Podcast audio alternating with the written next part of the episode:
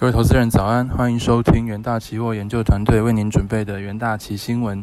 首先带您看到全球重要财经焦点，在美股盘后的部分，周四联准会主席鲍威尔赴国会听证会持续放歌，摩根士丹利等美企缴出不错财报成绩单，但台积电最新财报显示获利逊于预期，十年期美债值利率暴跌，能源科技股领跌，晶片股一片血染，四大指数仅道琼小幅收红。创下历史次高，费半收黑于两 percent，连续第三个交易日下跌。周四，鲍威尔出席参议院银行委员会作证，他坦承美国联准会对近期的通膨高于预期感到焦虑，当然预期大部分的通膨压力将会缓解。美国财政部长耶伦周四也呼应鲍威尔，物价可能会在未来几个月继续上涨，但会随着时间的推移而缓解。他担忧房价飙升之际会给低收入家庭带来压力。周四经济数据显示，美国上周初领失业金报三十六万人，续领失业金报三百二十四万人，再度下探疫情爆发后低点。收盘，美股道琼指数上涨零点一五 percent，S M P 五百指数下跌零点三三 percent，纳斯达克指数下跌零点七 percent，费城半导体指数下跌二点一七 percent。另一方面，新冠肺炎疫情持续蔓延全球。据美国约翰霍普金斯大学及时统计。全球确诊数已飙破1.88亿例，死亡数突破406万例。美国累计确诊超过3397万例，累计死亡数超过60.8万。印度累计确诊超过3098万例，巴西累计确诊1920万例。焦点个股消息方面，科技五大天王全数沦陷，苹果跌0.45%，脸书跌0.91%。Alphabet 下跌零点九六 percent，亚马逊跌一点三七 percent，微软跌零点五二 percent。晶圆代工龙头台积电周四召开法说会，第二季每股纯益为五点一八元，折合美国存托凭证每单位为零点九三美元，毛利率降到五十 percent，盈盈利率降至三十九点一 percent。小米下跌一点一五 percent 至每股十七点二美元。市场研究顾问指出。二零二一年第二季，中国手机厂牌小米首次取代苹果，成为第二大智慧型手机制造商。小米第二季全球市占为十七 percent，仅次于三星的十九 percent。苹果前一日创下一百四十九点一五美元历史新高后，下跌零点四五 percent，报每股一百四十八点四八美元。摩根士丹利考量到 iPhone 和服务业为业务的乐观前景，大摩分析。是提高苹果目标价至一百六十六美元，维持增持评级。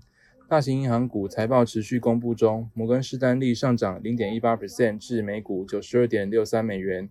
摩根士丹利第二季财报优于预期，部分归功于其财富管理和投资部门获利大增。在台股 ADR 的部分则是漆黑，台积电 ADR 下跌五点五一 percent，日月光 ADR 下跌一点五八 percent，联电 ADR 下跌二点三七 percent。中华电信 ADR 下跌零点一七 percent。接着带您看到纽约汇市，美元对主要货币周四走高。美国上周首次请领失业救济金人数下滑，激励美元收复前一日大部分失地。美国联准会鲍威尔赴国会作证第二天，坦言对目前超标的通膨感到焦虑，但重申大部分通膨压力将缓解。纽约尾盘时段追踪美元对六种主要货币走势的 ICE 美元指数上涨零点二 percent。盘中一度跌至九十二点二七二点。最新数据显示，美国就业市场稳定改善，在七月九日为止的一周，初领失业救济金人数比前一周减少了二点六万人，降至三十六万人，是去年三月以来最低。此数据已经连续第三周低于四十万人。而 DXY 近几周上涨，在 Fed 六月会议后，投资人对升息时间表的预期提前，对美元前景更加乐观。其他货币方面。欧元对美元汇率报一欧元兑换一点一八零八美元，英镑对美元汇率报一英镑兑换一点三八三美元，澳币对美元汇率报一澳币兑换零点七四二五美元，美元对日元汇率报一美元兑换一百零九点八一日元。在能源盘后的部分，周四原油期货价格收低，拖累 WTI 原油原油下降至一个月最低点。前一天数据显示，美国汽油供应增加。报道显示，沙特阿拉伯和 UAE 达成协议，八月起进一步放宽产量限制。而对 Delta 新冠变种病毒的担忧情绪也导致油价疲软，因为该病毒已令一些国家重新实施防疫封锁措施，削弱了能源的需求。Delta 病变种病毒是最大的因素，因为亚洲正在出问题，而欧洲已经有问题的迹象。呃，在美国，新冠病例也再次的上升，这可能会挫伤未来几日或几周该国疫苗接种率仍低的地球呃地区之石油需求。在收盘价的部分，八月交割的 WTI 原油期货价格下跌近两 percent，收每桶七十一点六五美元。九月交割的布兰特原油期货价格下跌一点七 percent，收每桶七十三点四七美元。接着带您看到金属盘后，周四黄金期货价格收复早盘跌幅，连续第三个交易日上涨，收登近一个月高点。投资人关注最新的美国经济数据和费的主席鲍威尔的国会证词，以判断黄金价格的下一个方向，但似乎没有采取什么，似乎没有什么采取任何大行动的理由。收盘价的部分，八月交割的黄金期货价格上涨零点二 percent，收每盎司一千八百二十九美元。九月交割的白银期货价格上涨零点五 percent，收每盎司二十六点三九美元。九月交割的铜期货价格上涨一点三 percent，收每磅近四点三二美元。接着带您看到国际新闻，《华尔街日报》独家报道，英特尔正在寻求机会收购全球晶圆四哥革新，那价码约是在三三百亿美元左右。若成交，将大大提振英特尔晶圆代工业务，并将是英特尔历年。来最大的最大手笔的并购，知情人士透露，此交易对革新估值约三百亿美元，但不确定是否成交。革新仍可能继续进行规划中的首次公开发行。对此，革新发言人是表示，尚未与英特尔进行相关的讨论，意味着英特尔可能还在内部讨论阶段。英特尔执行长基辛格三月曾表示，将重返晶圆代工，在目前由台积电占上风的市场重振雄风。并宣布将投入逾两百亿美元扩大美国的晶圆生产设备，也会在海内外推动更多投资。核心是全球第四大晶圆代工厂。TrendForce 的数据显示，以营收计算的全球市占率约七 percent，股权掌握在阿布达比主权财富基金的这个叫做穆巴达拉的投资公司手中，总部则设在美国。最近正在把企业总部从加州圣塔克拉拉迁移到纽约州的马耳他。第二则国际新闻：周四台积电第二季获利不如预期，台积电 ADR 陨落。华尔街分析师对台积电后市进行多空论战。晶圆代工龙头厂台积电周四举行线上法说会，并公布第二季财报。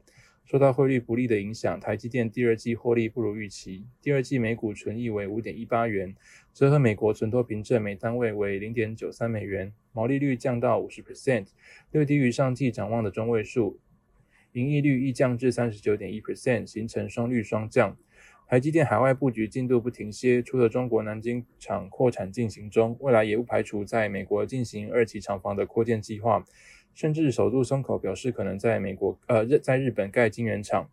而华尔街有一些分析师认为，持续性的高资本支出可能将损及台积电的盈利，但也有一些分析师仍乐观看待台积电后市。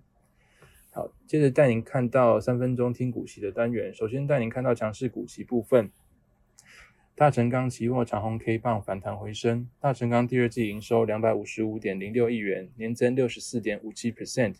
由于市场预期，由于美国经济复苏，当地金属建材供需吃紧，大成钢两大主力产品出货畅旺，预期下半年营运续强，第三季渴望攀升至全年高峰。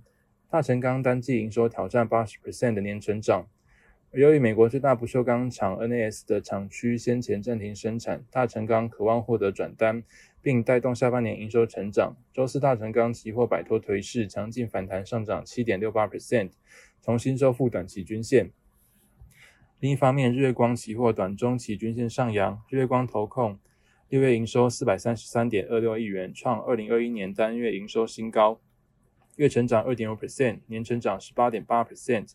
日光近期表示，新购入高雄大社区土地，预计二零二二年开始动土新建，分两期投入建厂。因为苹果第二代五 G 智慧型手机 iPhone 十三进入晶片备货旺季，预期新机备货量将高于 iPhone 十二，有利于日月光等相关封测厂第三季营运。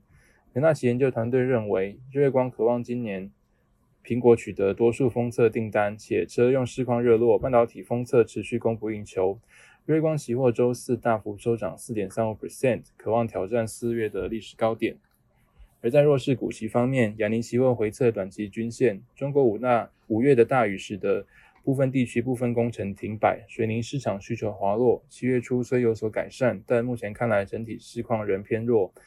亚尼第三季营运受到压力。第三季虽然气候因素减弱，但受制煤中国煤炭的价格走高，而且中国水泥价格连续三个月走软，亚尼营运有待考验。元大奇研究团队认为，中国水泥景气处于淡季状态，需观察八至九月回温状况。亚尼期货周四呈现开高走低，收跌零点七六 percent，需留意期价高档卖压是否增强。那投资人也可以留意相关的股息标的。